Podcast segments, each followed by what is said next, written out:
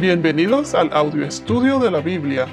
A continuación, la lectura de las Escrituras, una breve explicación y los versículos que se relacionan. Génesis capítulo 12, versículos 6 al 9. Abraham atravesó el país hasta el lugar de Siquem, hasta la encina de Moré. Los cananeos habitaban entonces en esa tierra. El Señor se apareció a Abraham y le dijo, A tu descendencia daré esta tierra. Entonces Abraham edificó allí un altar al Señor que se le había aparecido. De allí se trasladó hacia el monte al oriente de Betel y plantó su tienda, teniendo a Betel al occidente y Ai al oriente. Edificó allí un altar al Señor e invocó el nombre del Señor. Y Abraham siguió su camino, continuando hacia el Negev. Hasta ahora hemos visto que el Señor, por su gracia, escogió a Abraham, un hombre común y corriente, pecador como lo somos todos. Recuerden que en aquella época Abraham vivía en una cultura en donde adoraban a dioses falsos, o sea, una cultura muy pagana, con costumbres paganas.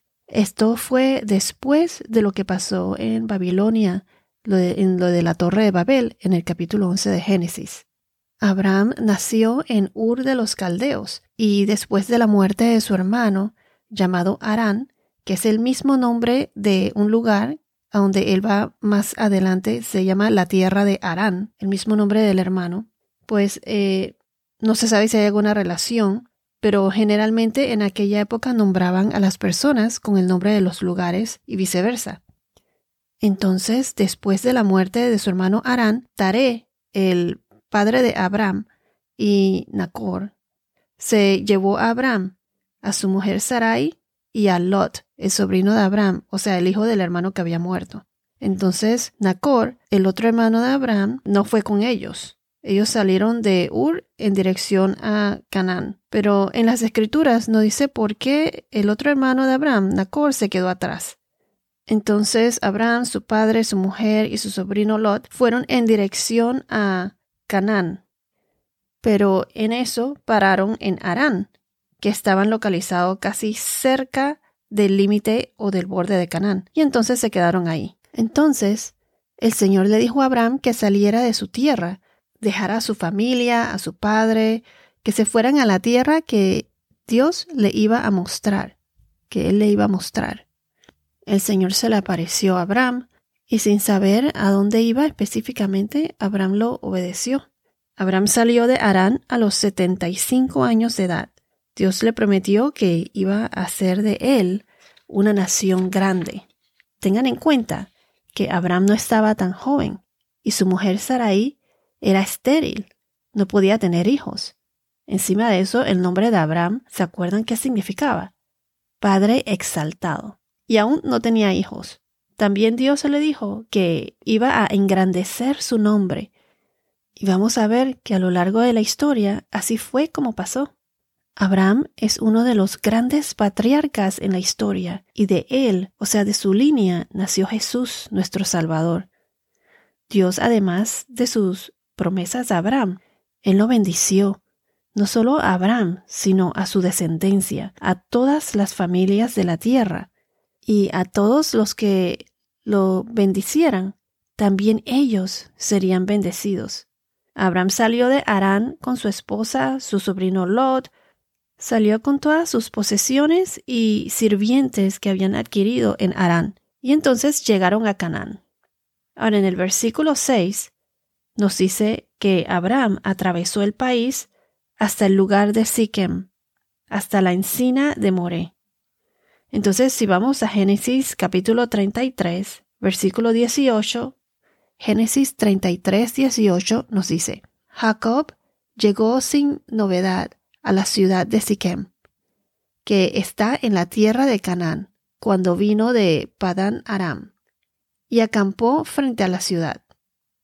Este versículo afirma que Siquem está en la tierra de Canaán. Este es Jacob, nieto de Abraham, que más adelante se establece en el mismo lugar en donde estuvo Abraham. Una cosa curiosa es que en el verso 6 dicen que los cananeos habitaban en esa tierra, Canaán. Aquí nos da a entender entonces que esta tierra prometida no estaba desolada, ya estaba habitada y habitada por los cananeos. Pero aquí Dios no les da esta tierra a Abraham todavía, aún.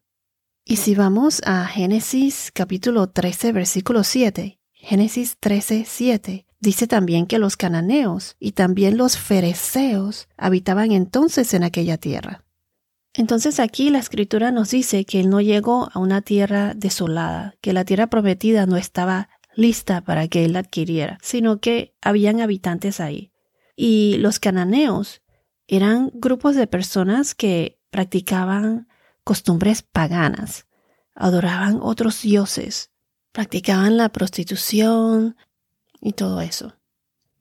Recuerden que los cananeos vinieron de la línea de Cam. Cam, el que es, era hijo de Noé. Recuerden que en Génesis capítulo 9 versículos 25, Génesis 9, 25, Noé, en vez de maldecir a su hijo Cam por haber visto su desnudez cuando él se emborrachó, él maldijo al hijo de su hijo, o sea, maldijo a Canaán, a Canaán, el hijo de Cam. Y no solo a Canaán, sino a sus descendientes. Más adelante, los cananitas fueron derrotados y eliminados. Y se dice que la encina de Moré, mencionada en el versículo 6, era un pequeño bosque o árbol que servía como lugar de culto. Puede ser que por eso decidió parar ahí. Entonces, en este capítulo, podemos ver cómo Abraham pone su fe en Dios y sin saber dónde iba, él obedeció. Si vamos a Hebreos capítulo 11 versículos 7 y 8, Hebreos 11, 7 y 8 dice, Por la fe, Noé, siendo advertido por Dios acerca de cosas que aún no se veían, con temor reverente, preparó un arca para la salvación de su casa, por la cual condenó al mundo y llegó a ser heredero de la justicia, que es según la fe. Por la fe Abraham, al ser llamado, obedeció, saliendo para un lugar que había de recibir como herencia, y salió sin saber a dónde iba. Abraham obedeció ciegamente al Señor, asimismo como lo hizo Noé cuando el Señor le mandó a construir un arca. Y eso que en aquella época no llovía, nadie sabía ni siquiera qué era la lluvia, porque nunca había llovido. Y Noé lo obedeció y construyó su arca. ¿Y cómo nosotros podemos fortalecer esa fe y confianza en el Señor? Aprendiendo de su palabra, estudiando su palabra, poniéndola en práctica y compartiéndola, teniendo una relación con el Señor, adorándolo solo a Él, que es Él es el Padre, Hijo y Espíritu Santo. Ahora veremos en el versículo 7 que Dios se le aparece a Abraham y le hace otra promesa. Y veremos cómo a lo largo de estos versículos Abraham construye altares al Señor. Aquí donde dice, el Señor se apareció, el Señor se le apareció varias veces a Abraham. Si vamos a Génesis capítulo 17, versículo 1, Génesis 17, 1 dice, Cuando Abraham tenía 99 años, el Señor se le apareció y le dijo, Yo soy el Dios Todopoderoso. Anda delante de mí y sé perfecto. Yo estableceré mi pacto contigo y te multiplicaré en gran manera. Entonces, después de más de 20 años, desde la aparición en el verso 7, Dios le reconfirma su promesa. Y en Génesis capítulo 17, 8 dice, y te daré a ti y a tu descendencia después de ti la tierra de tus peregrinaciones y toda la tierra de Canaán como posesión perpetua, y yo seré su Dios. Y en Génesis capítulo 13, versículos 15, Génesis 13, 15, dice, Dios reitera esa promesa nuevamente. Pues toda la tierra que ves, te la daré a ti y a tu descendencia para siempre. Entonces vemos que en el verso 7, Dios le da otra promesa, una promesa para su descendencia. Dice, tu descendencia daré esta tierra. Si vamos a Salmos capítulos 105, versículo 8 al 11. Salmos 105, versículo 8 al 11. Esto nos habla de las obras maravillosas del Señor en favor a Israel.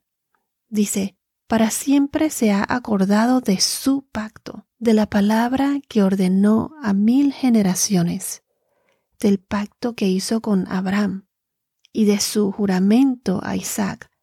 También lo confirmó a Jacob por estatuto, a Israel como pacto eterno, diciendo, a ti te daré la tierra de Canaán como porción de la heredad de ustedes. Dios siempre cumple sus promesas y el pacto o la promesa de Dios es irrevocable. ¿Qué hacemos nosotros con las promesas que nos da el Señor? ¿Las guardamos? ¿La escuchamos? ¿La tenemos siempre presente? Dios nos prometió que Jesús vendrá nuevamente por nosotros, y gracias a Él, que murió por nosotros en la cruz para pagar por nuestros pecados, somos coherederos de su reino, de su nuevo reino, de la nueva Jerusalén. Y tengan con seguridad que esta promesa se va a cumplir, así como se cumplió la profecía de que Jesús murió por nosotros en la cruz y muchas otras profecías que se han cumplido hasta ahora a través de la historia. No sabemos cuándo, pero las escrituras nos dice que estemos alertas, porque cuando Jesús venga, será como cuando un ladrón entra en tu casa, te agarrará de sorpresa. Es por esto que debemos tener una relación con Dios, reforzarla, estar siempre cerca de Él, especialmente en los momentos difíciles, porque Él, nuestro Padre, nos ayudará a sobrellevar todo lo que se nos venga encima. Cuando caminamos con Él, nuestra vida se transforma y nos llena de una paz espiritual que nos ayuda en nuestro caminar. El estar con Dios no significa que todo va a ser fácil. Al contrario, seremos burlados, perseguidos, y todo eso está en, en las escrituras. Pero siempre recuerden que la vida en este mundo es temporal. La vida eterna es con Dios. Ese es, esa es nuestra casa de todos los que creemos en Dios, los que tienen fe en Dios, nuestro Señor. Cuando estudiemos Romanos, vamos a ver que nosotros somos justificados porque Jesús murió por nosotros en la cruz. Gracias a Jesús, por la crucifixión, somos hechos justos ante Dios. Y luego, cuando tenemos fe en Él, pasamos al proceso de santificación. Santificación es nuestro caminar diariamente con Dios, nuestra relación con Dios. Es un proceso continuo la relación que tenemos en nuestro caminar con Jesús. Y después de eso somos glorificados, que es cuando estamos ya en la presencia del Señor, en la eternidad. Nuestra mejor arma es su palabra, porque recuerden que así como dice en Efesios capítulo 6 versículo 12, Efesios 6 12, porque nuestra lucha no es contra sangre y carne, sino contra principados, contra potestades, contra los poderes de este mundo de tinieblas, contra las fuerzas espirituales de maldad en las regiones celestes. Aquí nos hablan de la armadura de Dios, para que podamos estar firmes contra todas las insidias del diablo, contra todas esas tentaciones. Nuestro enemigo no es de carne y hueso. Satanás nos ataca diariamente, día a día. Una de nuestras armas es la palabra de Dios, la Biblia. Es por eso que la palabra la debemos estudiar, conocer, ponerla en práctica y compartirla. Entonces, la promesa, la promesa de Dios que es por la fe en Jesús, esa promesa es dada a todos los que creen en Él.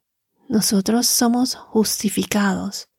Jesús se sacrificó por nosotros y lo único que tenemos que hacer es tener fe.